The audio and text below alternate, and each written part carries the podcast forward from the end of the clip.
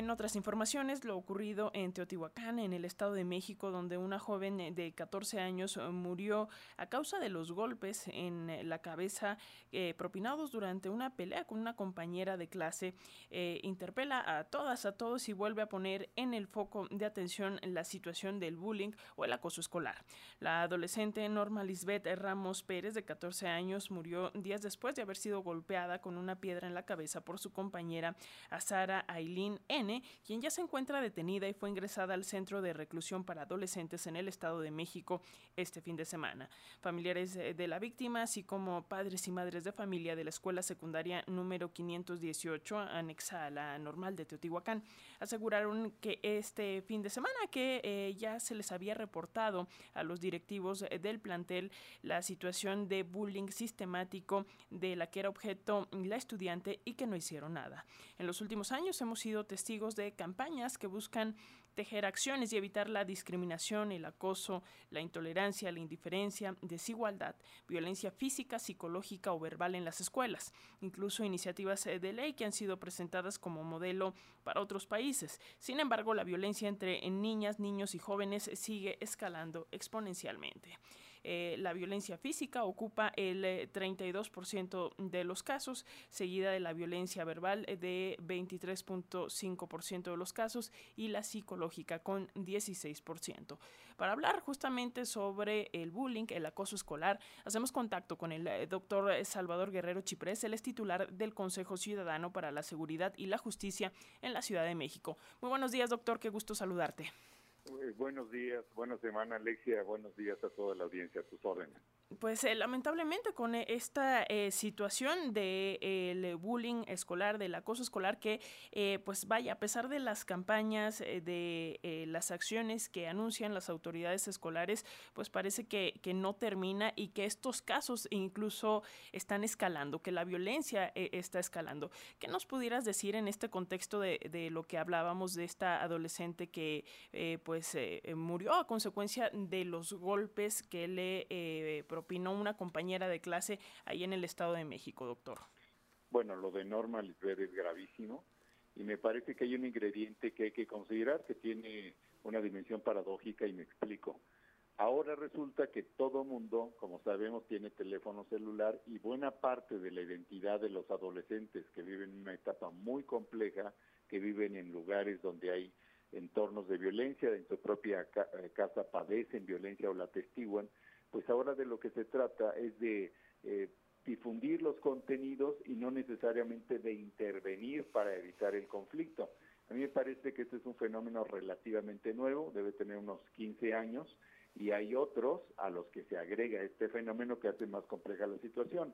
Segundo lugar, yo no pondría en las escuelas precisamente toda la responsabilidad, si no intervienen las papás y los mamás en su propia casa y ahí no sacan la violencia, no erradican la violencia, pues no están generando las condiciones para evitar que haya nuevas víctimas y nuevos victimarios. Y me explico en este punto, buena parte de la existencia de alguien que hace bullying depende de que vive casa violencia y se convierte en un victimario o alguna otra persona que tiene una cierta educación estable y no le enseñaron cómo protegerse, cómo denunciar ante los papás o las, los maestros lo que le está pasando, también se convierte, insisto, en una víctima. Así que hay fenómenos nuevos que se agregan a esta complejidad que se vive en las escuelas.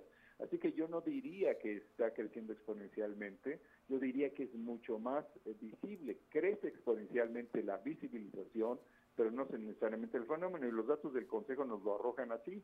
En 2022 tuvimos 292 reportes de bullying y en el 2023 llevamos 76. Si calculamos por mes, esto implica un aumento de 58%, pero insisto, 58% de los reportes que conocemos. No quiere decir que haya 58% más violencia. Así que hay un conjunto, en resumen, de elementos. Las casas son muy importantes para evitar la violencia contra las niñas. Las autoridades y las escuelas y el espacio público. Y también comprender este fenómeno de querer difundir las peleas antes que interrumpirlas. Eh, doctor, existe la hipótesis de que, eh, pues a raíz eh, de la pandemia, mm, la convivencia o retomar la convivencia presencial nuevamente en las escuelas, pues no está siendo fácil, porque además, pues hay, hay una serie de, problemas de salud mental que se vienen arrastrando desde hace dos, tres años con esto de, pues el confinamiento. Pero, ¿qué datos tienen respecto a esto desde el Consejo Ciudadano para la Seguridad y la Justicia de la Ciudad de México? Bueno, en el Consejo tenemos que parte de la violencia que detona la violencia física es verbal en 24% de los casos, la psicológica 16%, la cibernética 10% y la sensación de exclusión social, según estos reportes, nos dan 8%. Así que hay elementos que sí pueden provenir de este colapso que hubo, que no se ha recuperado, de la educación presencial y que destruyó, hay que insistir siempre en ello, desmanteló prácticamente en cierta forma el, el COVID. Y por otro lado, pues señalar que el umbral de atención de los estudiantes sobre quienes no se controla, y este es un debate, el uso del teléfono celular, pues eh, ahí pues tenemos un problema serio porque mayormente si tú observas y escucho a maestros y maestras de primaria, secundaria y preparatoria, pues es muy difícil captar la atención de adolescentes que están todo el tiempo buscando cómo deshacerse literalmente de lo que les está diciendo el maestro y la maestra. Así que el problema es muy grave en términos educativos, socioemocionales, psicoemocionales, y también tiene que eh, ver, eh, yo insisto siempre en esto, en el tema de la violencia de lo que están viendo en sus casas. Ahí tenemos muchísima agresión contra las niñas y también tenemos pues muchos problemas derivados de necesidades económicas, necesidades familiares y de todo tipo de urgencias que se está viviendo en todo el país. Eh, doctor, ¿qué podemos hacer eh, las personas adultas para apoyar a niñas, niños jóvenes que estén eh, sufriendo acoso, violencia escolar? Vaya, además de, acudir a, atención especializada, por ahí el, Consejo Ciudadano tiene una línea de atención, pero vaya, ¿cómo identificar estos casos de, de, acoso escolar? ¿Qué signos son los de alerta? ¿Qué podemos hacer los adultos? Vaya. Bueno, hay muchos signos de alerta de pronto la niña o el niño o el adolescente, el adolescente vomitan, de pronto tienen marcas en el cuerpo, de pronto quieren aislarse más de lo que corresponde a ciertas etapas de la adolescencia, eh, de pronto también modifican su humor radicalmente, se alejan de los amigos o amigas que tenían, insisto, más allá de los cambios que ocurren en la adolescencia. Y también el uso y la adicción al teléfono celular es muy importante. Me parece que hay elementos para combatir el bullying. Nosotros tenemos una línea de atención que es 55 55 33 55 33 con autoridades educativas la federal en la Ciudad de México.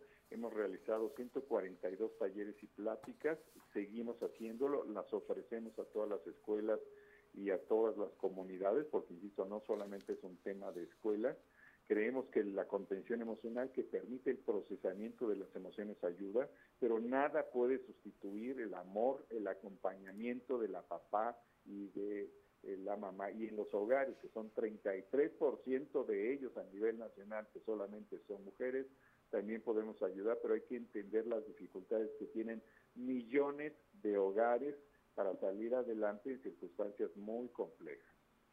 Pues, eh, doctor Salvador Guerrero Chiprés, titular del Consejo Ciudadano para la Seguridad y la Justicia de la Ciudad de México, gracias por esta información, como siempre, y gracias también por esta labor del Consejo Ciudadano. Te enviamos un fuerte abrazo. Gracias, Alexia, igualmente.